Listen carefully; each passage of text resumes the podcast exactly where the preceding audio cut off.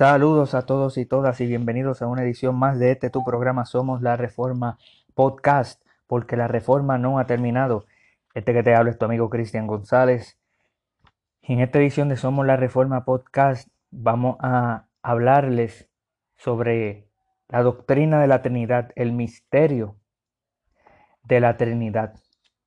En la edición pasada estuvimos hablando sobre la unidad numérica singular, indivisible eh, de Dios, la unidad de Dios. Y lo hicimos mediante la pregunta número 5 del catecismo, la pregunta número 5 del Catecismo Menor de Westminster que dice, ¿hay más de un Dios? Respuesta, no hay sino uno solo, el Dios vivo y verdadero. Y ahí hablamos sobre la unidad numérica de Dios, que Dios es uno solo, hay un solo Dios. Y hablamos también en episodio, anterior sobre la unidad eh, simple de Dios. Dios no es un ser compuesto. Como Dios es espíritu, eso significa que Dios no tiene cuerpo, Dios no tiene parte ni pasiones. Dios no es compuesto, Él es simple. Él es puro acto. Así que al Dios ser indivisible, a la esencia, el ser de Dios ser indivisible, hay un solo Dios.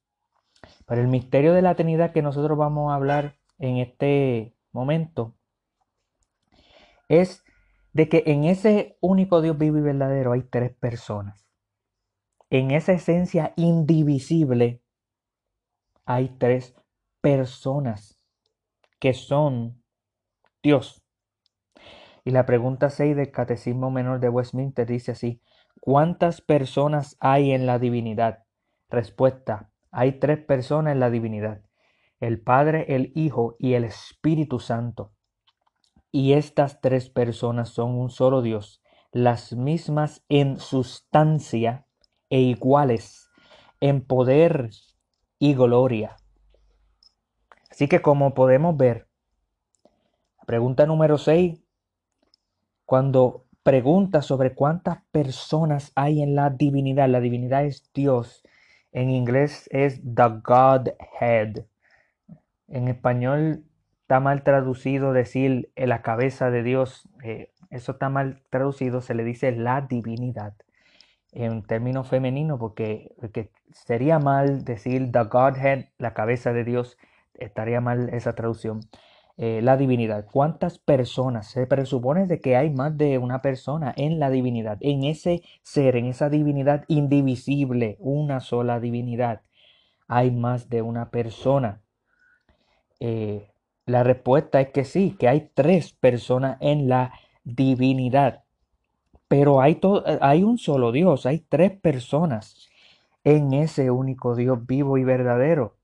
Y eh, uno de la, de la mm, de las maneras que nosotros podemos comenzar a hablar sobre esta doctrina es yendo al libro de Génesis capítulo 1, verso 26 y 27, en donde nosotros podemos ver lo siguiente, dice, entonces dijo Dios, un solo Dios, hagamos al hombre a nuestra imagen conforme a nuestra semejanza y señoré en los peces del mar, en las aves de los cielos, en las bestias, en toda la tierra y en todo animal que se arrastrara sobre la tierra. Aquí tenemos a Dios, hablando con Dios, hablando consigo mismo, refiriéndose consigo mismo al, en el plural. Hagamos al hombre a nuestra imagen, conforme a nuestra semejanza. Pero hay una imagen, una semejanza. Dios no le está hablando aquí a los ángeles porque eh, eso es una de las cosas que muchos creen que Dios le está hablando aquí a los ángeles o que Dios se está refiriendo en, de forma majestuosa a Él mismo. No, lo que nosotros tenemos una semilla de lo que sería en el Nuevo Testamento la explicación de la Trinidad. Tenemos aquí una semilla en, en donde Dios crea al hombre a su imagen conforme a su semejanza, una sola imagen, una semejanza, pero hagamos. Plural. Y el verso 27 tenemos una analogía de eso. El hombre está creando imagen, ha, creado a imagen, y semejanza de Dios y tenemos una analogía de lo que es la imagen de Dios en múltiples personas. Miren lo que quiero decir, verso 27. Creó Dios al hombre a su imagen, una, A imagen de Dios lo creó, varón y hembra los creó. El varón y la hembra son la imagen de Dios. No el varón solo, no la hembra sola. En cierto sentido, el varón y la mujer unidos son dos personas, pero una sola imagen. Por eso es que la analogía, el hombre es una analogía eh, de, Dios, eh, pero una, es una analogía. Así que nosotros podemos ver que lo que no está explicado en el Antiguo Testamento, el Nuevo Testamento lo hace más claro. Y eso es lo que nosotros pretendemos hacer en este episodio. Hablar sobre la doctrina de la Trinidad de manera más clara. Así que, sabiendo de que hay tres personas en la divinidad, el Padre y el Hijo y el Espíritu Santo, tenemos que ir a la palabra. Tenemos que ir a la palabra para nosotros poder afianzar nuestra esperanza en lo que la palabra tiene que decir. Ahora, nadie duda que el Padre es Dios, pero muchos dudan si el Hijo es el Dios. Y para esto quiero ir a Juan capítulo 1, verso 1 verso 14. Dice así, en el principio era el verbo y el verbo estaba con Dios y el verbo era Dios. O sea que tenemos en el principio el verbo, el verbo era con Dios, estaba con Dios, delante de Dios, proston y el verbo era en esencia Dios. ¿Quién es el verbo? Verso 14. Y aquel verbo fue hecho carne y habitó entre nosotros y vimos su gloria, gloria como del unigénito del Padre lleno de gracia y de verdad. Está hablando de Jesucristo. En el contexto está hablando de Jesucristo el Hijo de Dios, el unigénito del Padre, el, el, el, unigénito del Padre, el eternamente generado del Padre, era en el principio ya. No fue creado por el Padre, sino que fue engendrado, no creado. Estaba con el Padre, al lado del Padre, delante del Padre, y era en esencia la misma esencia del Padre. Era Dios. Es un texto muy importante para para nosotros poder comprender la doctrina de la Trinidad. En Juan capítulo 12, verso 41 dice, Isaías dijo esto cuando vio su gloria y habló acerca de él. El él ahí se refiere a Jesucristo en el contexto. Isaías vio una visión y él vio a Jehová. Él vio al Dios de pacto sentado en un trono. Vio una visión. Pero Juan y le exhorto a que lea el capítulo completo, Juan, el apóstol Juan dice que a quien vio Isaías fue al Hijo. A quien vio Isaías fue a Jesucristo. Ahora, eso sugiere no de que hay dos dioses y no que el Hijo es el Padre. No, no, no. Sugiere de que el Padre es Dios. Sugiere de que el Hijo es Dios. Y eso es muy importante, como dijo Jesús en Juan 10, yo y el Padre, uno somos. Quiero también ir a Romanos capítulo 9, verso 5, dice, de quienes son los patriarcas y de los cuales según la carne vino Cristo, el cual es Dios sobre todas las cosas, bendito por los siglos. Amén, amén. Cristo es Dios sobre todas las cosas. Está bastante claro lo que quiere decir el apóstol Pablo. ¿Qué quiere decir Pablo? Que, que el que fue encarnado fue Dios mismo. Esa es una realidad que nosotros tenemos que aceptar. Ahora, si nosotros vamos al libro de Filipenses, capítulo 2, dice, eh, verso 5 en adelante dice, haya pues en vosotros este sentir que hubo también en Cristo Jesús, el cual siendo en forma de Dios no estimó el ser igual a Dios como cosa que aferrarse, sino que se despojó a sí mismo tomando forma de siervo, hecho semejante a los hombres, y estando en la condición de hombre, se humilló a, a sí mismo, haciéndose obediente hasta la muerte y muerte de cruz. Es obvio que está hablando del Hijo de Dios, que era Dios, en forma de Dios, y se hizo carne, se hizo hombre. En Colosenses capítulo 2, verso 9 dice lo siguiente, porque en Él, en Cristo, en el Hijo, habita corporalmente toda la plenitud de la deidad. El contexto es obvio que está hablando de Cristo, porque en el verso 8 habla de Cristo. En Él, en el Hijo, en Jesucristo, habita corporalmente, viéndolo ahora como encarnado, habita corporalmente la plenitud de la deidad. Un texto muy importante para defender la doctrina de la Trinidad. Obviamente en Timoteo hay un, verso que dice, eh, Él se hizo carne, eh, le suelta que lo busquen más adelante. Está hablando de Jesucristo, pero, pero en el texto crítico, eh, en vez de mencionar a Jesucristo, habla de Dios. Dios se hizo carne, Él se hizo carne. así que exaltando, ¿verdad? Pues diciendo Pablo de que Jesucristo es Dios. En Tito 2.13 dice, aguardando la esperanza bienaventurada y la manifestación gloriosa de nuestro gran Dios y Salvador Jesucristo. ¿Quién es nuestro gran Dios y Salvador? Jesucristo. Eso es obvio. Jesucristo. Y finalmente hay, hay muchos textos que hablan eh, de que el Hijo es, es, Dios, pero finalmente quiero ir a, a Primera de Pedro, si no me equivoco, o creo que es segunda, segunda de Pedro, segunda de Pedro, sí, capítulo 1, verso 1 y quiero ir al verso 11 también. Dice Simón Pedro, siervo y apóstol de Jesucristo, a los que habéis alcanzado por la justicia de nuestro Dios y Salvador Jesucristo, una fe igualmente preciosa que la nuestra. Nuestro gran Dios y Salvador, ¿quién es? Jesucristo. Verso 11 porque de esta manera os será otorgada amplia y generosa entrada en el reino eterno de nuestro Señor y Salvador Jesucristo. ¿Por qué menciona el verso 11? Porque hay personas que van a creer que en el verso 1 está hablando de Dios el Padre y de nuestro Señor Jesucristo. Pero la misma construcción en el griego y en la Reina Valera 1960 está igual. Eh, la misma construcción está en el griego en el verso 11.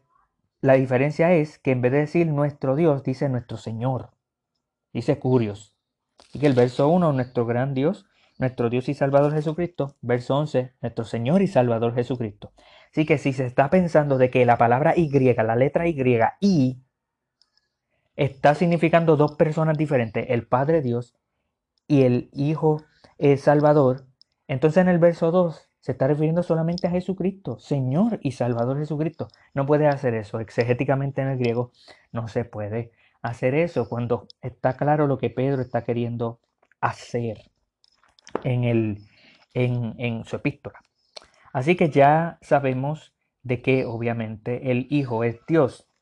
Ahora el Espíritu Santo. Dos cosas con el Espíritu Santo, con la persona del Espíritu Santo. Primero, si es una persona y segundo, si es Dios.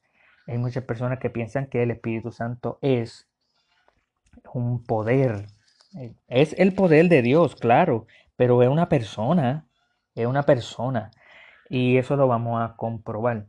En Hechos capítulo 5, versos 3 y 4, dice lo siguiente, y dijo Pedro, Ananía, ¿por qué llenó Satanás tu corazón para que mintieses al Espíritu Santo y sustrajeses del precio de la heredad?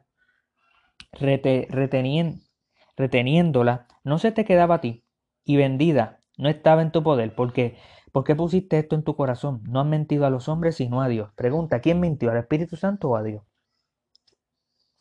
Es una falsa dicotomía. Eh, le mintió al Espíritu Santo. Le mintió a Dios. El Espíritu Santo es Dios. Y obviamente se le miente a las personas, no se le miente a, a electricidad ni cosas así. Así que el Espíritu Santo es Dios y el Espíritu Santo es una persona. Se incluye en la gran comisión, bautizará en el nombre del Padre, del Hijo y del Espíritu Santo. Eh, claro que sí, el Señor es el Espíritu eh, pudimos ver, yo creo que en el episodio anterior, en 2 de Corintios 13, 14. Eh, quiero ir, eh, habla también Juan 15 sobre enviar al, consolador. Él os hará saber todo lo que yo todavía no les he enseñado. Él, Él, mm, no esa cosa. No trata al Espíritu Santo como una cosa, trata al Espíritu Santo como una persona. Jesucristo trata al Espíritu Santo como una persona. Más claramente quiero ir a Hebreos 2.4. Dice lo siguiente, testificando Dios, juntamente con ellos, con señal y prodigio y diversión, milagro y repartimiento del Espíritu Santo según su voluntad. ¿Según la voluntad de quién? El Espíritu Santo, de Dios. El Espíritu Santo tiene una voluntad. eh, capítulo 3, versos 7 al 11 dice lo siguiente. Por lo cual, como dice el Espíritu Santo, ya yo creo que con eso es suficiente, porque el Espíritu Santo dice, dijo algo.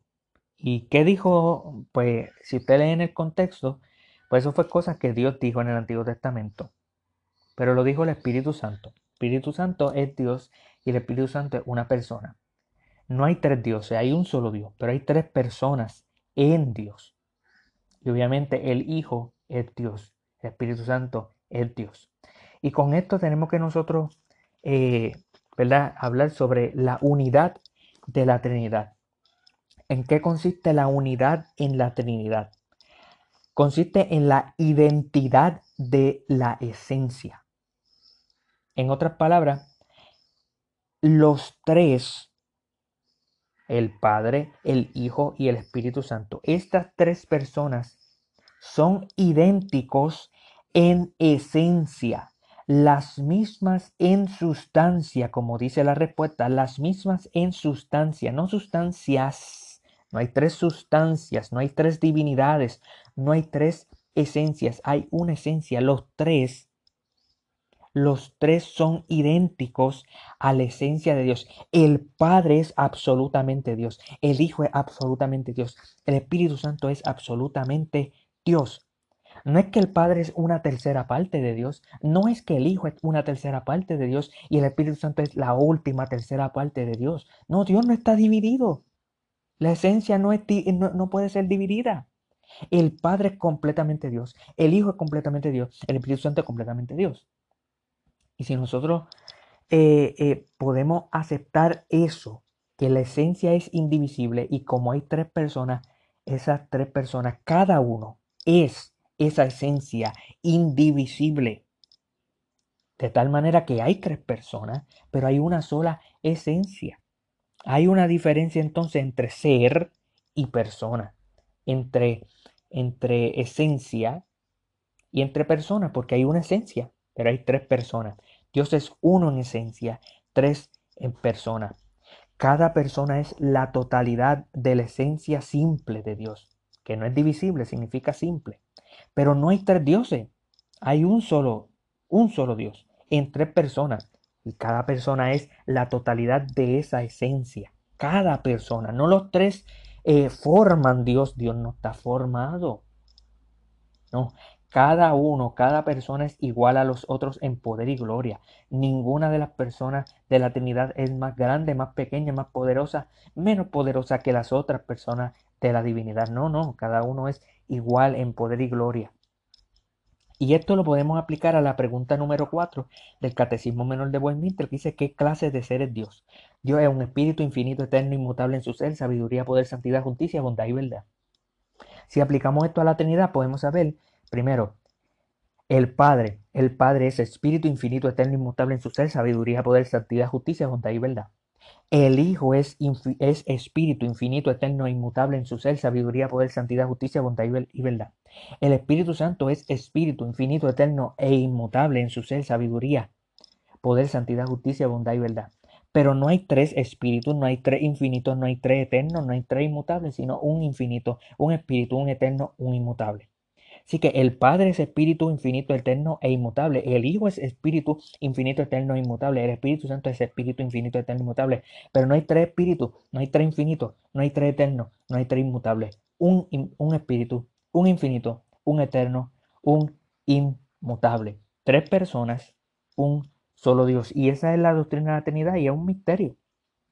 Pero es un misterio glorioso. Y esa es la unidad la Trinidad. Este ha sido una doctrina, ¿verdad?, bien debatida.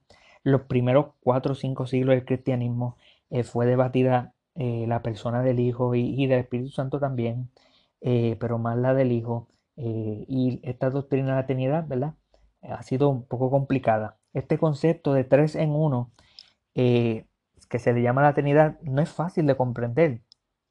Se describe como un misterio y reconocemos que no lo comprendemos todo. No comprendemos todo sobre Dios, pero creemos lo que nos dice en su palabra. Si no logramos imaginarnos cómo puede ser que Dios es un solo Dios y tres personas, entonces tenemos que reconocer que nuestra mente es muy pequeña comparada con Dios. Él lo sabe todo, Él entiende todo. No lo sabemos ni lo comprendemos todo, pero confiamos en la palabra de Dios, confiamos en que Dios dice la verdad.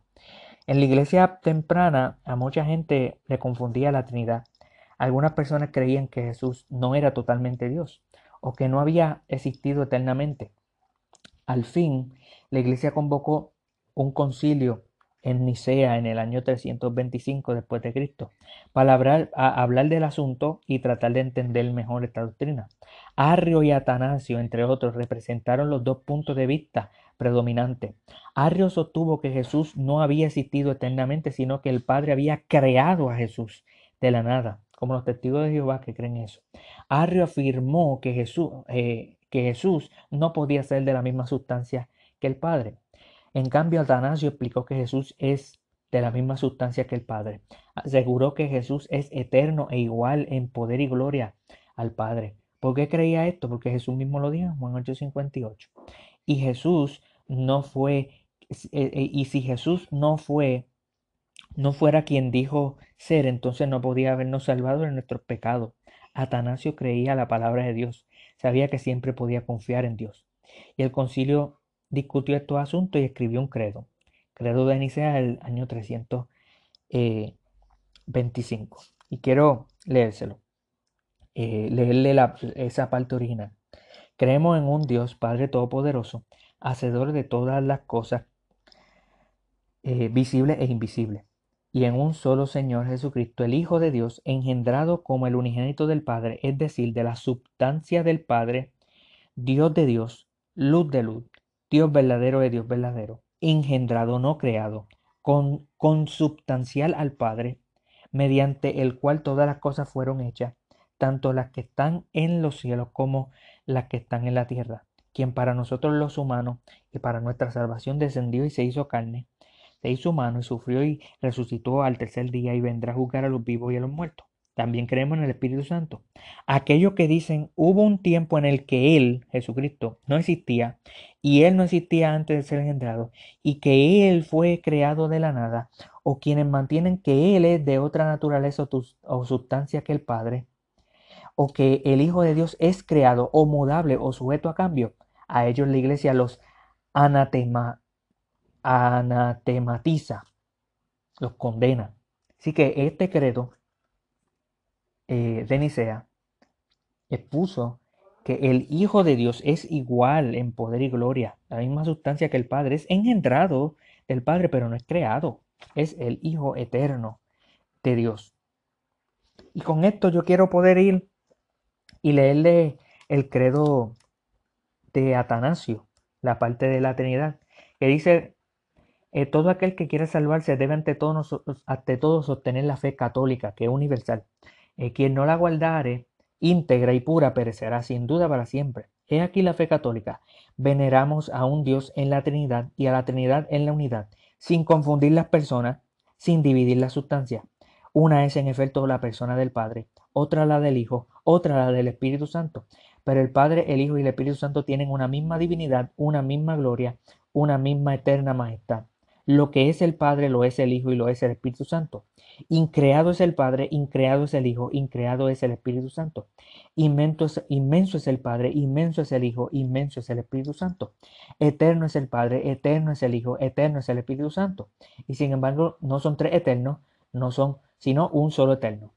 Ni tampoco tres, tres increados, ni tres inmensos, sino un increado y un inmenso.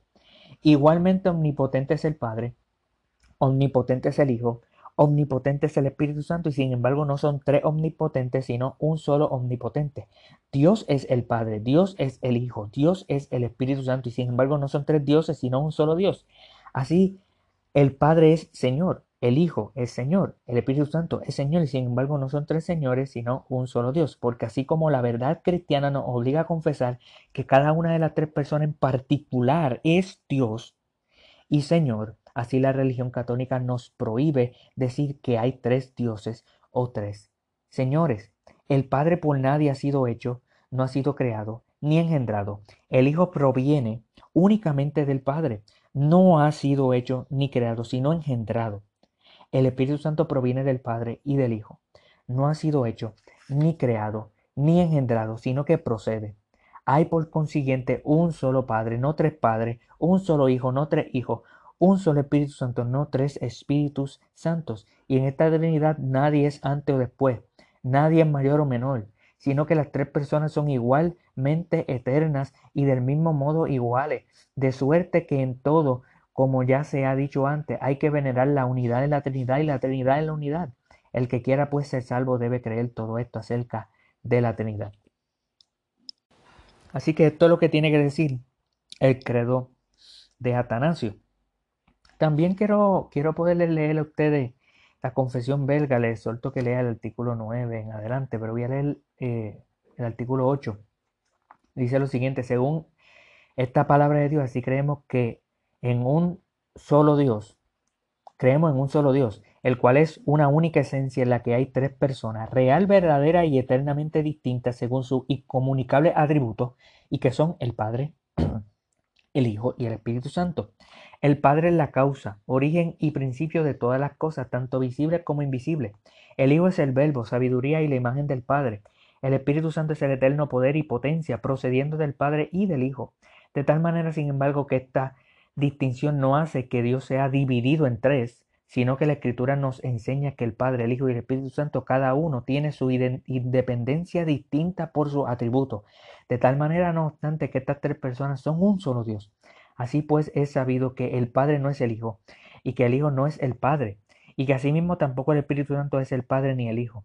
Entre tanto, estas tres estas personas tan distintas no están divididas ni tampoco mezcladas entre sí, porque el Padre no se ha encarnado, ni tampoco el Espíritu Santo, sino solamente el Hijo. El Padre nunca ha sido sin su Hijo ni, ni sin su Espíritu Santo, porque los tres son coeternos en una misma esencia.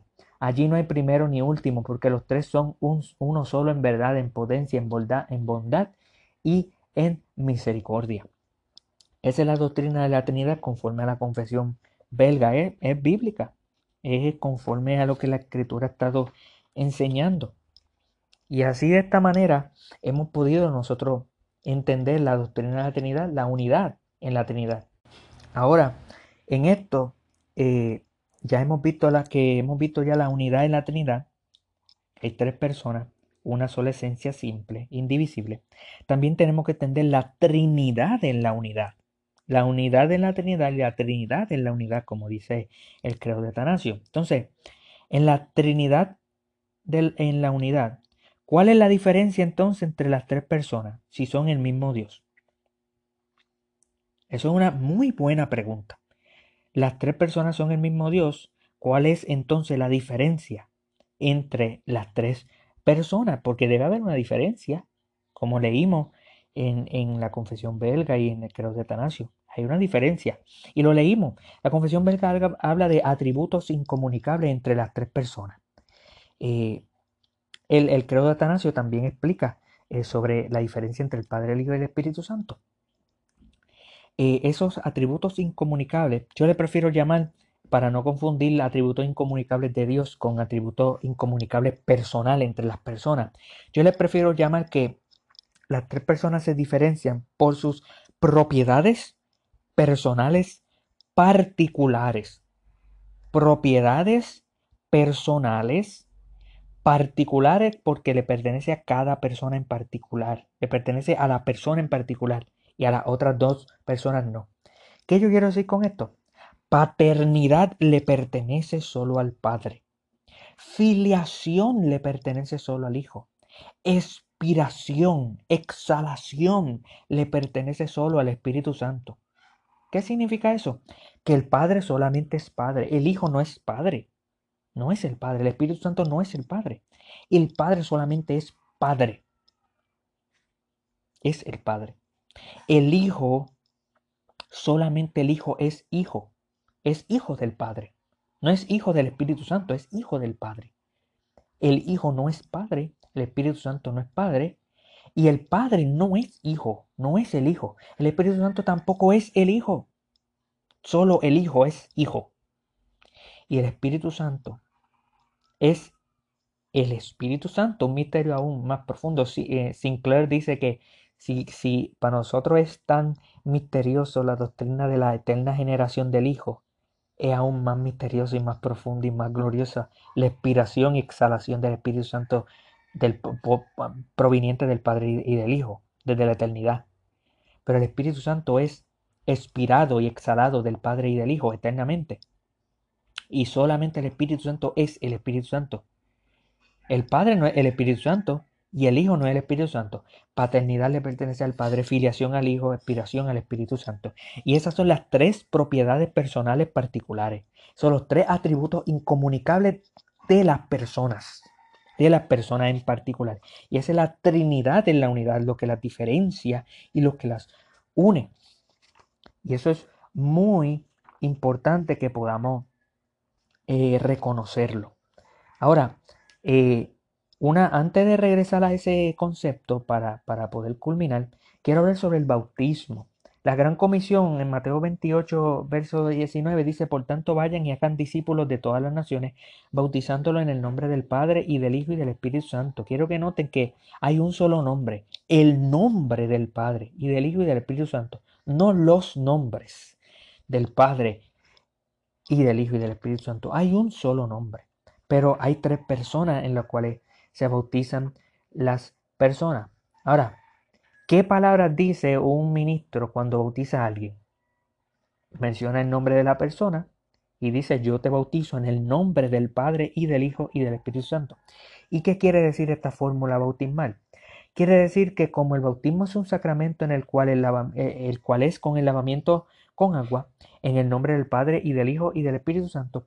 Esto es un signo, señal y sello de nuestra unión con Cristo, nuestra participación en los beneficios del pacto de gracia, de remisión de pecados mediante su sangre, de, regeneración por medio de su Espíritu, de adopción y de resurrección para vida eterna, de nuestro compromiso de pertenecer al Señor y de nuestra admisión y entrada a la iglesia visible, a esa membresía, el pueblo del pacto.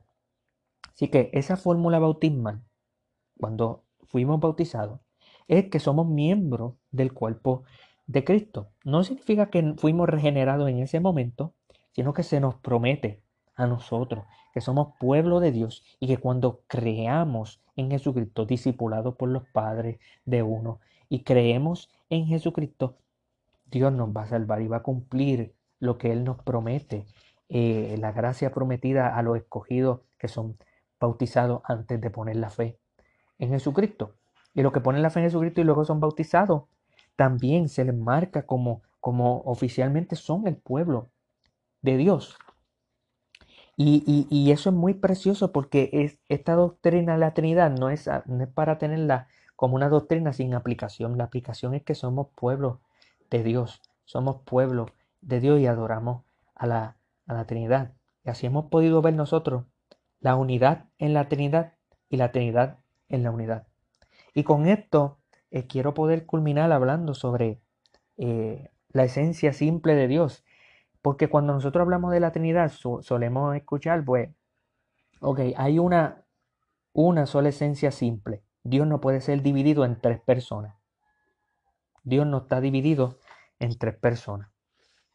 Pero luego escuchamos que la diferencia entre el Padre, el Hijo y el Espíritu Santo es claramente por, por propiedades personales particulares que hablamos. Solo el Padre es Padre, solo el Hijo es Hijo, solo el Espíritu Santo es Espíritu Santo. El Padre no es el Hijo ni el Espíritu Santo, el Hijo no es el Padre ni el Espíritu Santo, el Espíritu Santo no es el Padre ni el Hijo. Pero aún así eso no es, no, no da una división, no hay una división en Dios. Eh, y para nosotros poder ir un poco más eh, en, la, en, la, exaltación de este misterio, porque realmente no creo que podemos ir más profundo de lo que la escritura eh, nos ha dado a nosotros. Eh, quiero poder hablar sobre la unidad en la Trinidad y la Trinidad en la unidad desde un ámbito reformado. Porque hay pequeñas diferencias, pero hay diferencias entre diferentes denominaciones. La doctrina de la Trinidad en el catolicismo es, la misma nuestra en, en, básicamente lo mismo, pero profundizando en la doctrina tiene pequeñas diferencias. Eh, lo mismo ocurre con, obviamente, con la teoría moderna de Karl Barth. Eh, hay pequeñas diferencias en, cuanto a la ontología de, Dios, eh, en, cuanto a la ontología de Dios. Y por eso es que en la doctrina reformada, nosotros expresamos una doctrina reformada en cuanto a la Trinidad que viene de Cornelius Van Til, que a la misma vez viene de A.A. Hodge, de Herman Bobbin, eh, vienen de estos siervos del, del Señor. Y con esto quiero poderle hablar antes de entrar en eso, en lo que son procesiones y misiones. Cuando hablamos de procesiones, hablamos de la inmanencia ontológica de Dios, el orden de subsistencia en Dios. Y con esto nosotros lo pudimos ver en, el credo de Atanasio y en la confesión belga. Las procesiones eh, tienen que ver con que el, el Padre no es engendrado de nadie, pero el Hijo sí. El Hijo es engendrado del Padre. Y eso de engendrado no significa que Él es creado. Él es el unigénito del Padre, el, engendrado eternamente del Padre. Y esa doctrina de que el Hijo proviene del Padre eternamente es la doctrina de la eterna generación del Hijo. Y la eterna generación del Hijo es eh, un acto eterno y también necesario del Padre, en donde el Padre comunica su esencia al Hijo desde la eternidad, no existe el tiempo, desde la eternidad, de tal manera que el Hijo es hijo del Padre. Entonces el Hijo proviene eternamente o es eternamente generado del Padre. Una doctrina bien profunda, pero es una doctrina que los evangélicos han ya han pues tirado, no le, no, no le explican. Por eso es que las traducciones nuevas traducen Juan 3:16 eh, que Dios envió a su Hijo unigénito. Lo traducen como su único Hijo. Y pues le están quitando a, la doctrina de la eterna generación, que el Hijo es eternamente generado del Padre. Ahora, con esto no queremos decir que, que el Hijo, la deidad del Hijo depende del Padre, a diferencia de algunos católicos, ¿ves? Eh, eh, algunas pequeñas diferencias en el catolicismo. No, eh, Juan Calvino decía que el Hijo es autoteos, la aceidad de Dios, que es la independencia de Dios. Eh, Juan Calvino decía, el Hijo es eternamente, independientemente de Dios, no depende. En cuanto a deidad, no depende del Padre para, para que Él pueda entonces ser Dios. No, el Hijo es Dios, la aceidad del Hijo. Y algunas personas dicen que entonces Juan Calvino estaba eh, Juan Calvino estaba negando la doctrina de la eterna generación. Pues déjeme decirle que aunque yo no he leído extensamente a Juan Calvino, yo no creo que le está negando la eterna generación, sino que le está reformando, siempre reformando la doctrina de la eterna generación para decir, eh, esto es lo que mi interpretación de, Juan Calvino, eh, yo creo que Juan Calvino está enseñando que el Hijo es Dios por sí mismo, autoteos y que el Hijo, al ser Dios por sí mismo, el Hijo aún así, como Hijo, como persona del Hijo, proviene o es eternamente engendrado, eternamente generado del Padre en cuanto a personalidad. Y el Padre comunica su esencia al Hijo, pero el Hijo, como es una eterna eh, y también acto necesario de parte del Padre, el Hijo entonces es hijo por sí mismo, independientemente. Y es un poco complicado entender qué es lo que Juan Calvino quiere decir cuando menciona que el Hijo es eh, Dios eh, sin la necesidad de que el Padre le dé al Hijo divinidad. Eso es, eso es completamente bíblico, eh, en el sentido de que no hay tiempo en que el Hijo no es Dios. Pero recuerden que estamos hablando de Dentro de las procesiones estamos hablando de la relación entre las tres personas. Y el hijo es algo analógico a lo que es un padre y un hijo. Yo soy hijo de mi padre y, yo vengo de mi padre. Yo provengo de mi padre. Ahora, en Dios, en la Trinidad, eso no ocurre en tiempo. Y, nuestra experiencia de mi padre y, de mis futuros hijos es un poco diferente en Dios. Eh, pero aún así hay una cierta conexión analógica y es de que el Hijo proviene eternamente del Padre. El Hijo como eh, el Hijo proviene eternamente del Padre. Por eso es que el Hijo es hijo del Padre. Esa es la procesión del Hijo, la eterna generación del Hijo, que el Hijo es Dios eternamente y para siempre, y que el Padre comunica su ser al Hijo por ser su Hijo, pero eternamente por un acto eterno y también necesario pero de tal manera que el Hijo es hijo por sí mismo y el Hijo es hijo porque tiene un Padre y es el Padre. Poco complicado de hablarlo, como se dan cuenta, pero eh, mi postura es la de Calvino. Yo, yo, creo en la eterna generación del Hijo, eh, pero también creo en la aceidad del Hijo y por eso es que se hace un poco complicado entender eh, a, Calvino en lo poco que he podido leer de Calvino, pero yo creo que él sostiene ambas cosas, la aceidad del Hijo y la eterna generación del Espíritu del, Hijo. Ahora, el Espíritu Santo es diferente. La procesión del Espíritu Santo es que el Espíritu Santo es expirado, exhalado del Padre y del Hijo. El Espíritu Santo procede eternamente del Padre y del Hijo, eternamente.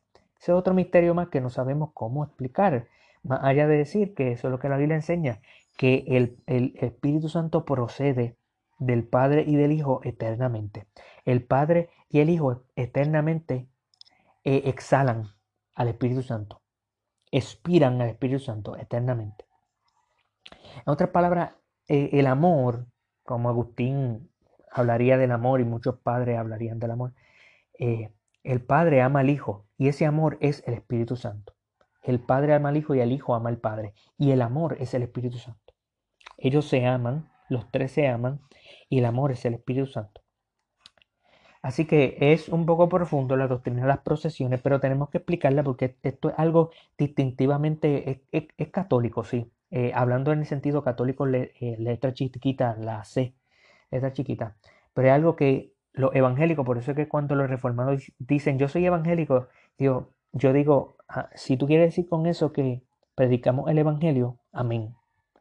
Pero si tú quieres decir con eso que vamos a hacer como los evangélicos, que todas las doctrinas las aguan, le echan agua, como que vamos a diluirla y a ponerla tan y tan simple, los evangélicos no, generalmente no, no explican las procesiones en Dios.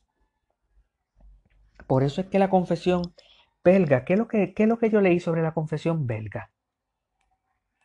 Yo leí lo siguiente. El Padre es la causa, origen y principio de todas las cosas. El Hijo es el verbo del Padre, la sabiduría del Padre, la imagen del Padre, el pensamiento del Padre, por decirlo así. El Espíritu Santo es el poder y la potencia del Padre proviniendo, procediendo del Padre y del Hijo eternamente. Ve, eh, en la confesión belga se explican las procesiones, pero en los evangélicos no van a explicar las procesiones porque las doctrinas bien difíciles las diluyen con agua las, diluyen de tal manera que prácticamente se disuelven en la nada. Y esto no, no debe de ser. Así que si somos evangélicos, somos evangélicos por el Evangelio, pero no por las prácticas de los evangélicos que eliminan todo esto. Esto nos lleva también a la segunda doctrina que quiero hablarles sobre las misiones de Dios para ya mismo terminar. Las misiones de Dios es diferente. Hoy en día, lamentablemente dicen que las misiones y las procesiones de Dios son iguales. No, ¿Tienen algo en común? Sí, pero no son iguales. Las misiones son económicas, son dispensacional. Eh, no, me, no quiero decir dispensacionalista, estoy hablando de, administrativo, temporal. La Trinidad económica es diferente a la Trinidad eh, ontológica.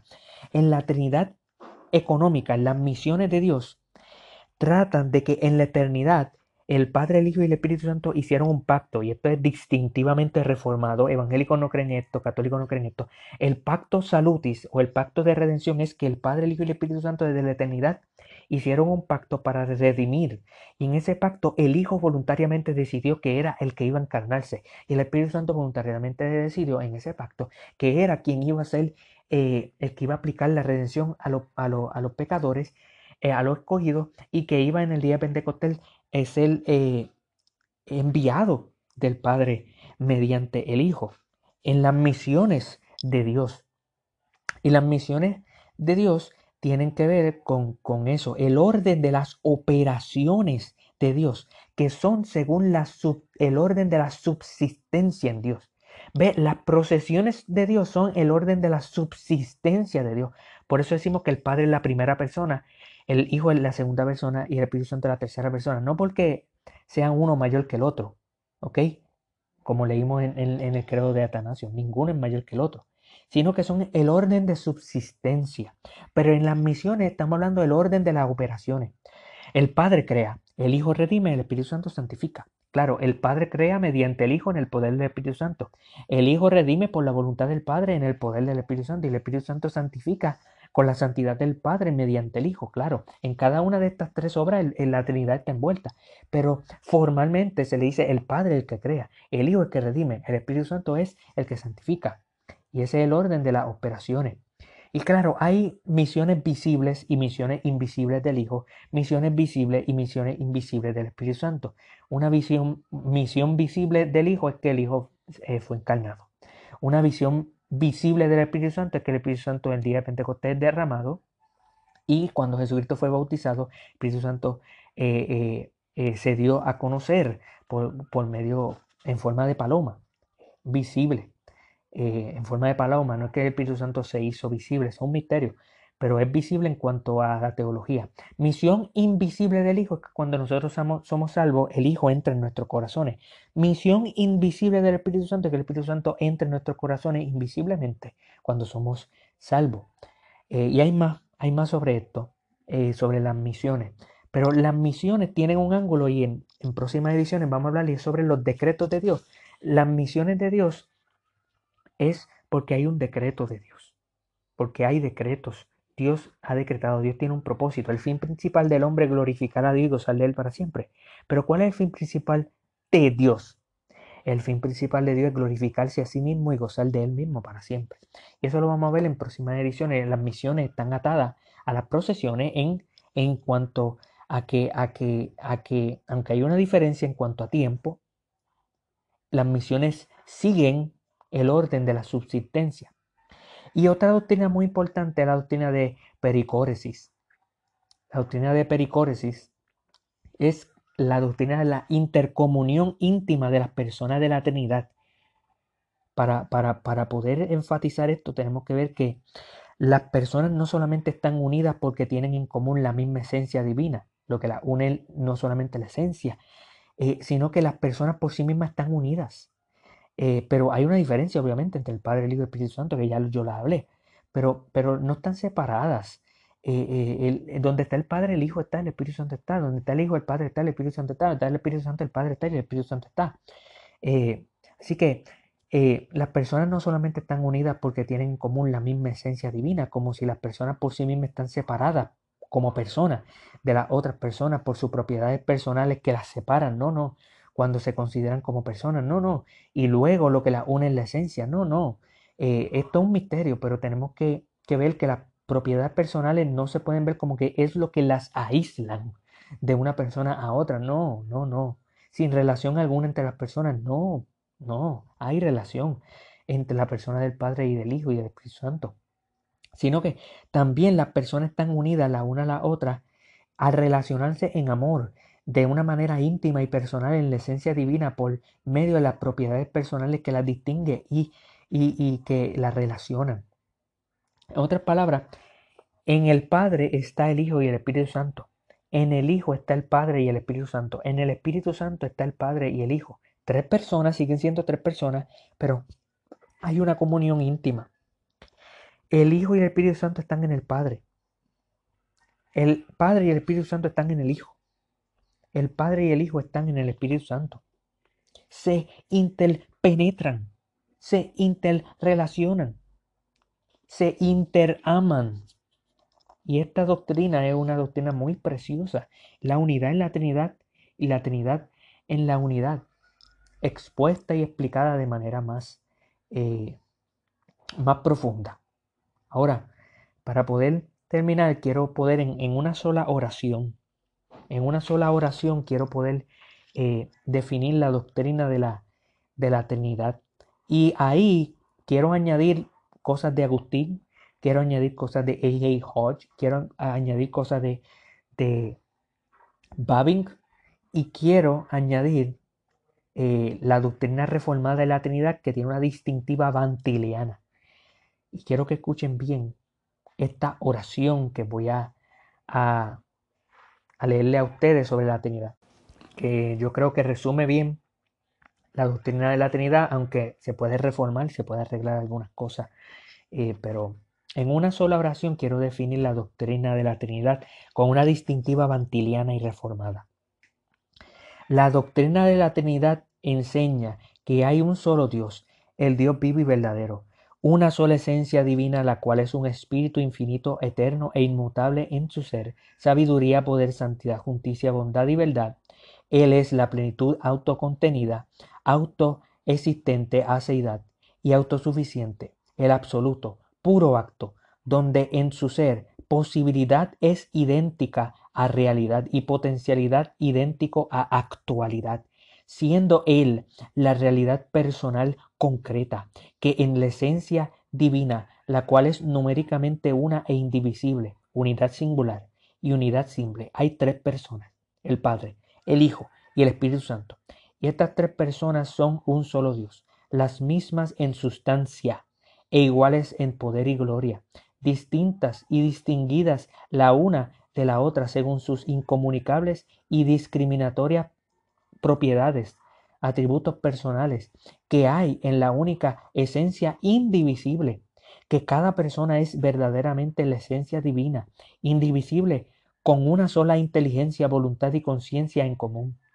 Que la unidad en la Trinidad consiste en la identidad de la única esencia divina en relación a las personas, donde cada persona es la esencia divina, el Padre es la esencia de Dios, el Hijo es la esencia de Dios, el Espíritu Santo es la esencia de Dios, que la Trinidad en la unidad consiste en la diversidad y diferencia entre las personas según sus incomunicables propiedades personales, que son los tres modos de existencia personal en Dios, donde paternidad le pertenece solo al Padre, filiación le pertenece solo al Hijo, y expiración, exhalación le pertenece solo al Espíritu Santo, donde cada uno es una persona autoconsciente, sin sugerir tres centros separados e independientes de autoconciencia, ya que en la unidad hay una sola conciencia en la esencia, la cual es personal esa esencia, que las procesiones ontológicas de las personas en Dios según el orden de la subsistencia son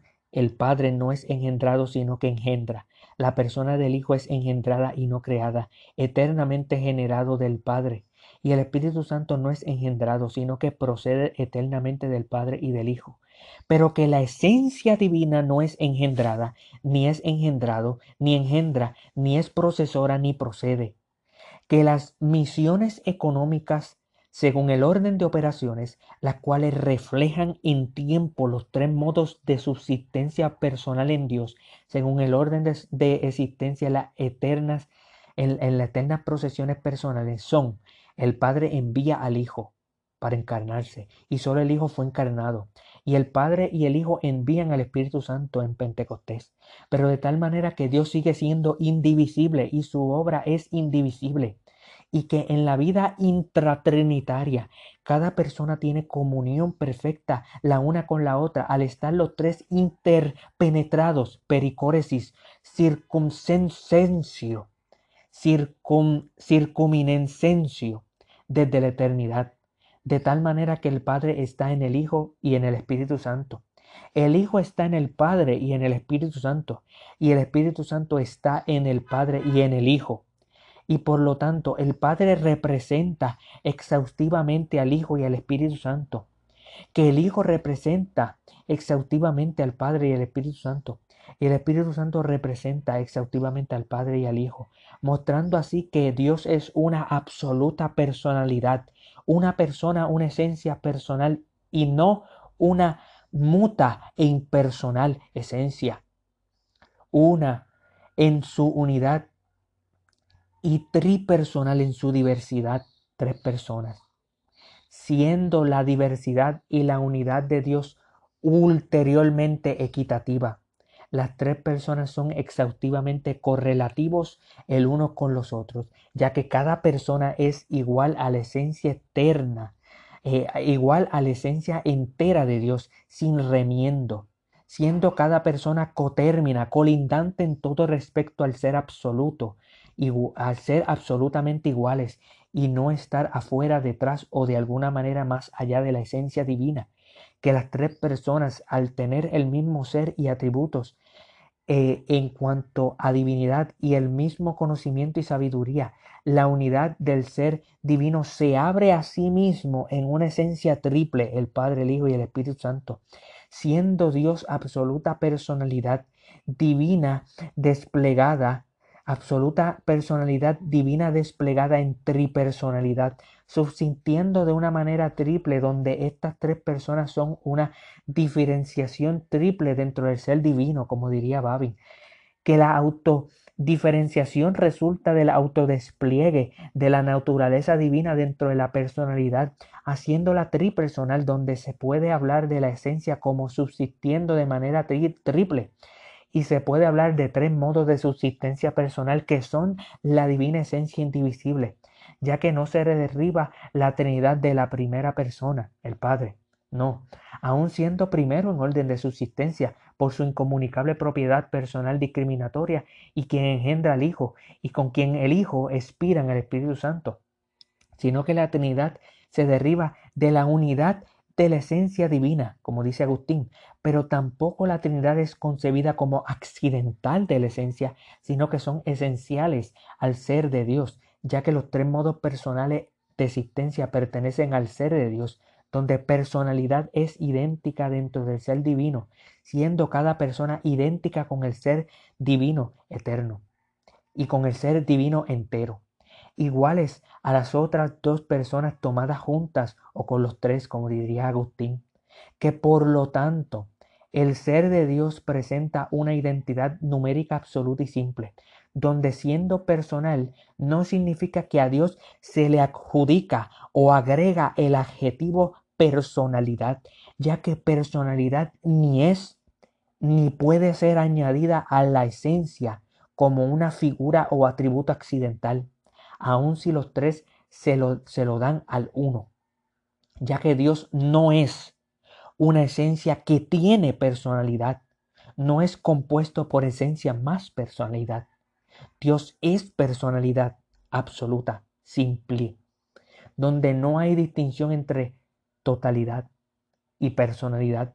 Dentro del ser de la persona de Dios es obligatorio distinguir entre tipo de ser específico y las tres subsistencias personales, siendo Dios un ser uniconsciente y también un ser triconsciente, evitando así una cuarta persona en Dios.